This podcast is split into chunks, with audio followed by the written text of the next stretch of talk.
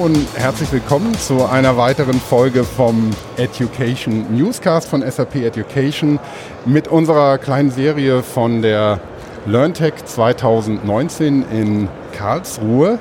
Ähm, wir werden heute ähm, ja, mit ganz spannenden Gästen sprechen. Ich habe zwei interessante Gäste heute hier. Wir werden auf Englisch umschalten, weil wir haben Jane Hart aus Großbritannien da. Very warm welcome. Thank Great having you here. Und wir haben Thomas Jenewein, den ja unsere Hörer wahrscheinlich bestens kennen, weil Hallo. so oft Moderator und Co-Moderator hier in unserem Podcast. So let's just switch to English.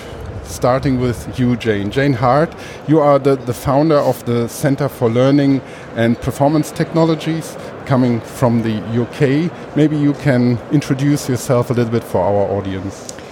Okay, well, first of all, thank you for inviting me to be part of your podcast today. It's very kind of you.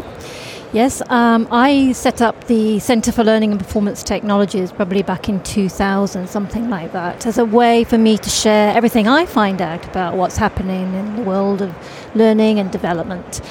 And it started off really as a way to promote lots of different tools. And you may know that uh, every year I run this big top 100 tools for learning activity, and that really became one of the main focus focuses of uh, my work. Um, but since that time, I've expanded into different other areas, and I now have other sort of websites that deal with other specific things. So one is the Centre for Modern Workplace Learning, where I really focus on uh, the modernization of training and education and learning and development within corporates. And uh, on that basis, I guess, is one of the reasons why the LEARNTEC steering committee asked me to join them this year and set up an English speaking track. And I thought it was a marvelous opportunity for me, me to bring together great people from English speaking people to speak about modern workplace learning and what that all means. How was the perception there? Was it the first English-speaking track in this conference, or Yeah. have there been before? Uh, well, I, th- there, I think there are five other tracks, but they're primarily German speaking. Although th- I have noticed that there are some sessions in English, but there wasn't one that was entirely Fully, English speaking.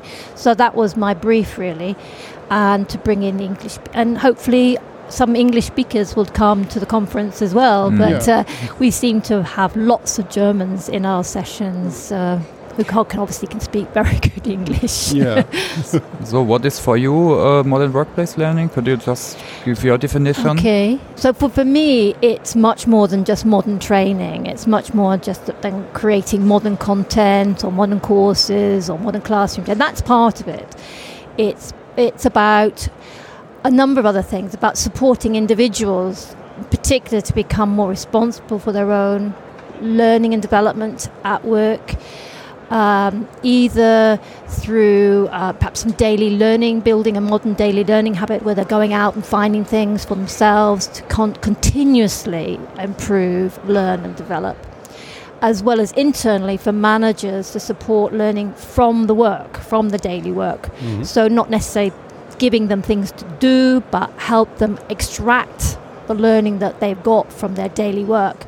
So those two ex- as- aspects are pretty new for most learning development people. They are they're very familiar and comfortable with creating courses and content and and seeing the new modern approaches, you know, AR and VR and so forth. But it's the other aspects that have really been uh, the focus of my work and helping people do that. And so that's what the track sort of focuses on really is helping them to understand what these new roles and work mean. Mm-hmm. And how is the interest in, in this topic in the learning community? Yes, I think there's this huge interest. I mean, a lot of the surveys I've run show that people do recognise that a people need to take more responsibility mm-hmm. for their learning development. They need to promote continuous learning. They need to help managers do things more for themselves rather than just take it away from them and do it in a separate um, activity.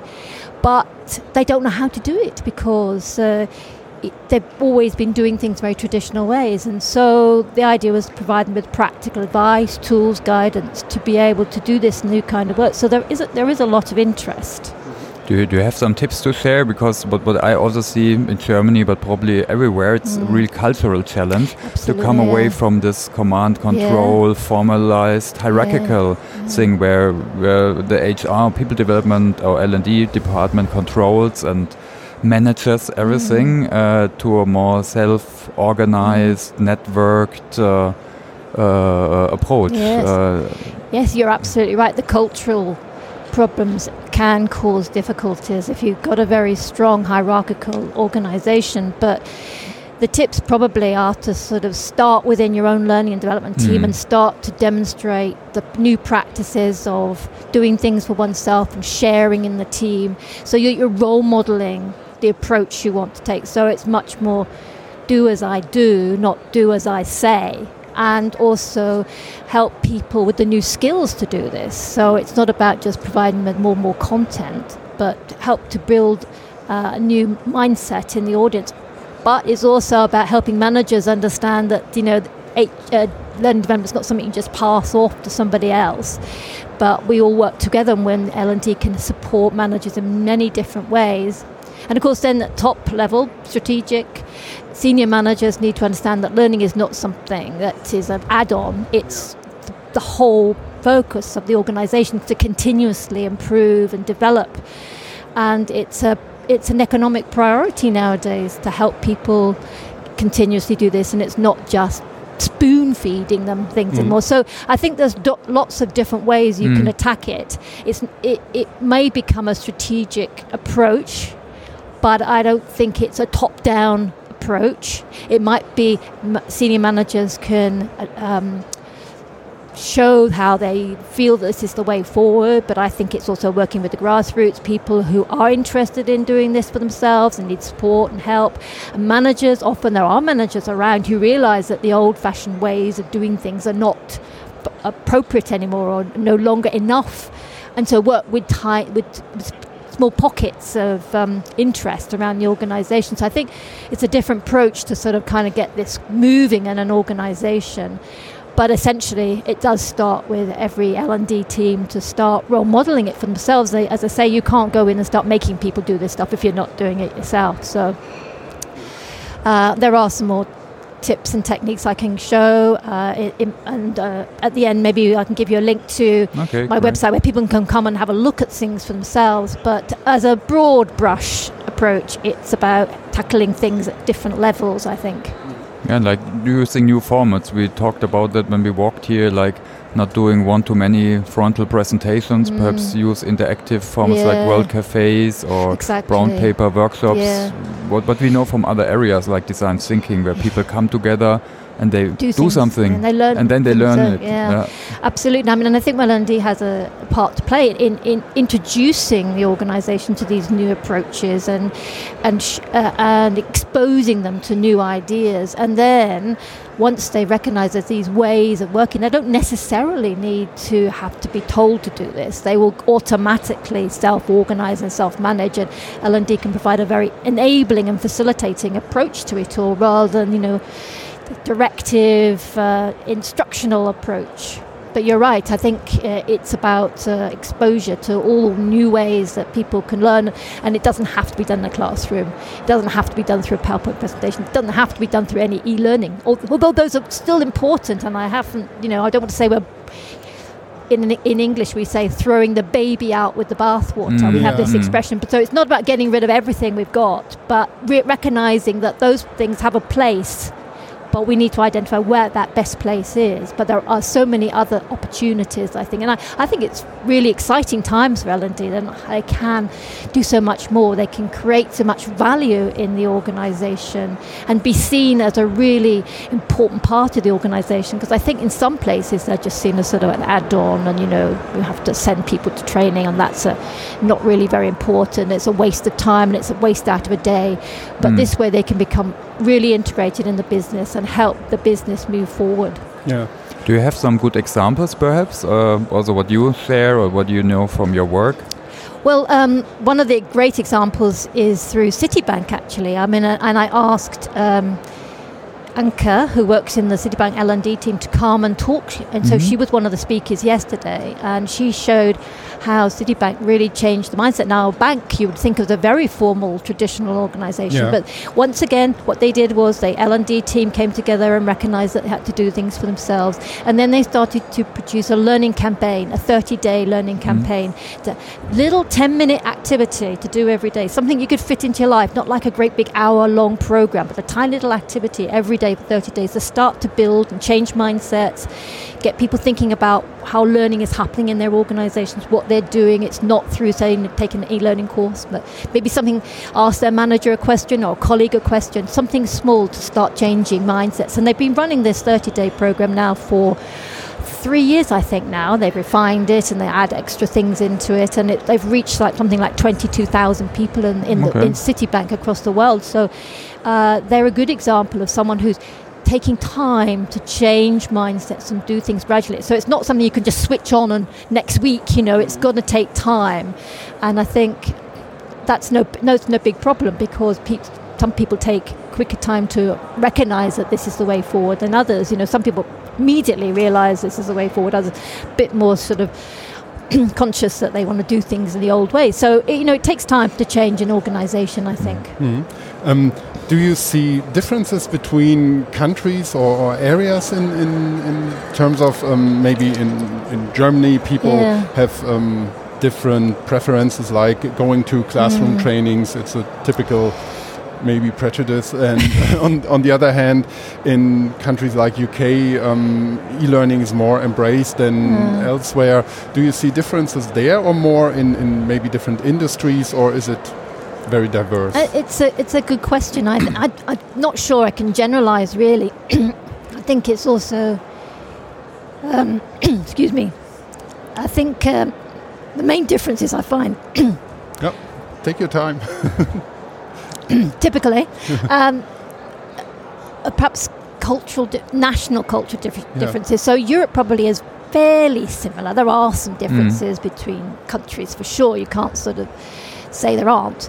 But maybe um, the main differences I found perhaps in the Eastern East Europe, not East Europe, but East Far East, India, China, maybe where they have a much more directive uh, approach. Hierarchical. To yeah, to approach yeah. to training, and people re- only value the training or value the learning that comes from a training, mm-hmm. whereas it, perhaps uh, in the in the US and Northern Europe, Europe are much more um, accepting of other ways of learning. But it, you know, it does vary, I think, across and um, across countries.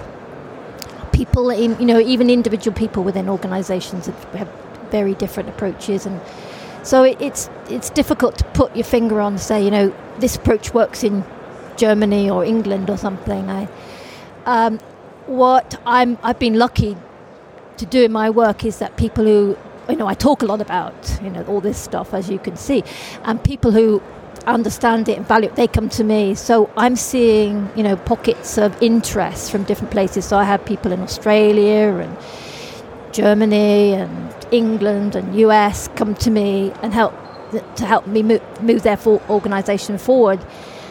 So I think it, it's just going to happen gradually across the world, mm. probably. I think it's something even like a movement in the L&D area, so which is also somehow global connected. Yeah. also, yeah. so if you had three tips for L&D practitioner, mm. like in a whatever company, uh, where to start if they're more hierarchically mm. by now do e-learning and classroom training, yeah. and now they see all these trends about workplace, social, whatever. Mm. Uh, where, where, where's a good place to start? What do you think? Well, I would say that if they are uh, firmly embedded into an old cult, uh, traditional culture of uh, formal hmm. learning, whether it's classroom or e-learning, is to start breaking out of that themselves. Start to build a daily learning habit by going onto the web and perhaps finding something they can do every day, a, a new article to read or um, blog post to read or some people who they perhaps they value to read something little small something every day to build up their own interest in a particular area and it can change over time. Uh, but to just to sort of expose themselves to doing things on a regular basis, connecting with people in their network, seeing those connections and that networking activity as an important part of their daily learning. It's not something, you know, it's not a trivial activity. It's not a purely social activity.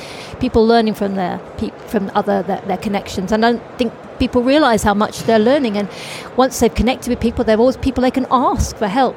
So just start to develop a, a, a good professional network. Start to make an effort to read something every day to keep up to date with what's happening in the in the world, because. Con- continuous learning is the you know the way we've got to keep doing things. It's not taking a course every every you know quarter or whatever it is, but to do something regularly on a daily basis. And then they can start think about how they can help others to do that. Curate relevant resources for a particular team or for the organization and push that into a team where, where, it's required. I mean, again, it's not about doing things to people. There's got to be a need, and the people are going to want it to happen. Otherwise, we're just back to square one again. But mm. if they can find a team who needs some support in having some curated content come into their team to help them move forward on a daily basis, then that's a good st- starting point, I think. But you know, it's back to demonstrating the value for oneself uh, as an individual. And I mean, I've been doing this for so long now. For me, it's just so normal. But I do recognise that other people haven't mm. had that opportunity, and you need to make some time to do it. Ideally, a manager should be saying, right, you can have 10, 20 minutes a day to do this kind of thing. Because you know, if you spent 20 minutes a day doing something small over a, over a week, that would build up to a couple of hours. Over a month, it'd be 10 hours over a year be like almost equivalent to a couple of training days, you know.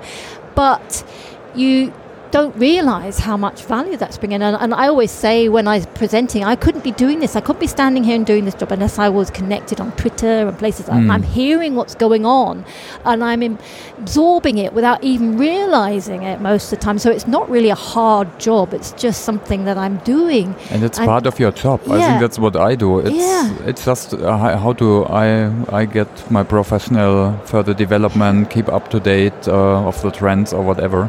Yeah and I, I, that's and so that's for those people aren't used to it it's mm. a new experience yeah. and they might be overwhelmed but they've got to you know filter out prioritize keep it small and sharp and then build out gradually and uh, once that happens you know you never look back i don't think mm. um, I, I have one point so what, what i see is, is really this um, human factor in, in learning, which is very important. And this was a kind of common sense or a red line in all the, the talks we did for, for this podcast here. And we are here in the center of learning technology, um, mm. so new trends and a lot of technology, of course, because it's LEARNTEC. And um, what do you think about um, how, um, how can people best find the right way to interact human to human and with with um, yeah with technology in learning.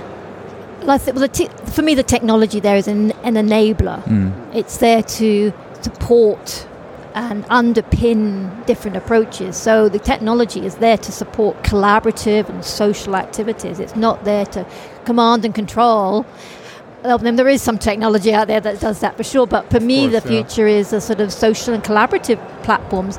You know, like SAP, for instance, which isn't really a, isn't a learning platform, is it? It's a, it's essentially a, a corporate inter, intranet type.